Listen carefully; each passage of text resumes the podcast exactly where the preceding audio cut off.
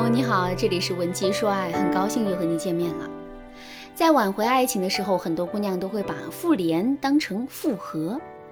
具体的表现就是，她们一看到前任重新回复自己的消息了，就会心花怒放的去跟前任哭诉衷肠，甚至是直接跟前任提复合，让前任再给他们一次机会。为什么这些姑娘会把复联当成复合呢？这是因为她们的脑海中一直都有一个错误认知，那就是原本根本就不搭理我们的前任，现在却主动来联系我们了，这就足以说明他现在已经后悔了。想要跟我们复合，只是现在还不好意思说出口而已。在这种情况下，如果我们主动提复合的话，这不就相当于给了前任一个台阶吗？有了这个台阶，两个人的关系肯定会有一个质的飞跃的。正是基于这个错误认知，我们才会在两个人复联之后如此放心大胆地跟前任提复合的。为什么这个认知是错误的呢？因为前任跟我们复联的行为，并不代表他已经重新接受了我们，更不能代表他现在想跟我们复合了。其实啊，前任会跟我们复联，一般会有下面三个原因。第一个原因是愧疚感的集中爆发。两个人分手之后，前任一直都对我们摆出了一副强硬的态度。虽然在前任当时的情绪下，这种强硬的态度是非常正确的，可前任的坏情绪。并不会一直持续下去。如果这些坏情绪消散了，同时前任又回想起自己之前的所作所为的话，他的内心是不是会产生一种愧疚感呢？肯定是会的。之后在这种愧疚感的作用下，男人做出了跟我们复联的行为，这就是情理之中的事情了。第二个原因是前任只是不想把两个人的关系弄得太僵。两个人的感情之所以会走到分手的地步，这肯定是因为两个人之间存在很多不可调和的问题。可是两个人毕竟已经在一起这么长时间了，彼此之间肯定是有感情的。尽管两个人再也做不了恋人了，但也没必要做敌人吧？可是如果任由两个人的关系这么发展下去，将来两个人十有八九啊会是敌人。所以为了避免这种情况出现，男人才会做出跟我们复联的动作的。但这种复联仅仅是为了不让两个人的关系变僵，并不是为了跟我们复合。第三个原因是前任的心里啊，确实也萌生了跟我们复合的想法，但这种想法还只是浮光掠影，根本就没有成型。在这一基础上，前任对我们做出的复联的举动，也不过就是想更方便的来观察和考核我们。如果在这个时候我们贸然就跟前任提了复合，那么前任肯定会觉得，我们在之前所做的所有努力都是假的，我们不过是为了复合而复合而已。那有了这样的认知之后，我们的挽回肯定会变得举步维艰的。那听到这儿，大家肯定都知道了，为什么我们不能把复联当成复合？那么跟前任复联之后，我们到底该怎么做才能一步步的挽回我们的爱情呢？首先，我们跟前任互动的过程中，一定不要暴露出自身的需求感。如果我们三两句话就让男人意识到我们直到现在为止还离不开他，也根本无法舍弃这段感情的话，那么前任就会有一种吃定我们的感觉。有了这种感觉之后，我们在这段感情之中就变得被动了。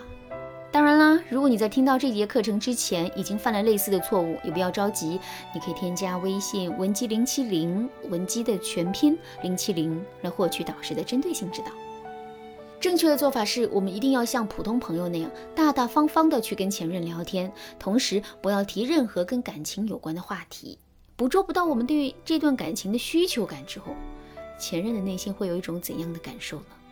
没错，前任的心里肯定会发慌。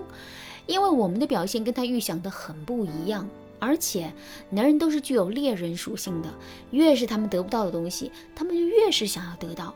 之后，在这种心理的作用下，男人也会重新对我们产生兴趣。另外，在跟前任进行互动的过程中啊，我们一定要想办法重新去建立两个人之间的舒适感。舒适是停留和依赖的前提。一个沙发不舒适，我们可能连坐都不会坐。即使偶尔能坐上一两次，我们也肯定不会长期坚持去做。可是，如果这个沙发很大、很软、很舒适呢？在这种情况下，我们就很容易会对这个沙发形成依赖。感情也是如此，想让前任心甘情愿地跟我们复合，我们就要想办法在这段感情中营造出舒适感。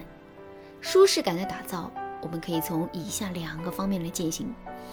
第一个方面是情绪，也就是说我们在跟前任互动的过程中，要能够时刻调动起前任的情绪，而不是让前任的情绪一直处在一个水平线上。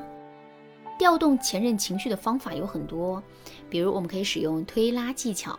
如果男神在微信上提出要和你一起去看电影，你会怎么回复他呢？如果你对他说，好呀，我正好想看那个电影呢，这就太没意思啦。其实你可以这么对男人说：“我其实也挺想看那个电影的。”听到这句话之后，男人肯定会很开心的。不过我们还没有回答完呢，停顿个几秒钟之后，我们可以接着对男人说：“可是我不确定今晚要不要加班。”哎，听到这句话之后，前任高涨的情绪又会降下来，这也就意味着我们让前任的情绪产生了波动。第二个方面是理解，有句话叫“酒逢知己千杯少，话不投机半句多”。归根到底，我们都喜欢跟理解我们的人在一起。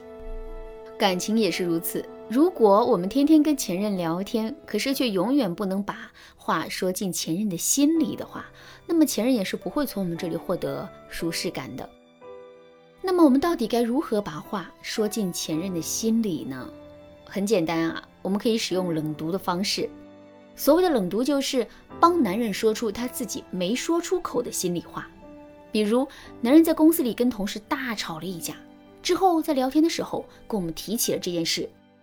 虽然男人在言辞之间满满都是对那个同事的指责和不满，但我们一定要意识到，男人之所以会这么生气，肯定不是因为同事怎么样，而是他自身存在的问题。什么问题呢？很简单，交际不足的问题。所以，如果我们能够从这个角度出发，去说一些有利于男人的观点的话，我们肯定就能够把话说进男人的心里了。当然啦，冷读的方法还有很多。如果你想在这个基础上了解的更多，可以添加微信文姬零七零，文姬的全拼零七零，来获取导师的针对性指导。好啦，今天的内容就到这里啦。文姬说爱，迷茫情场。你得力的军师。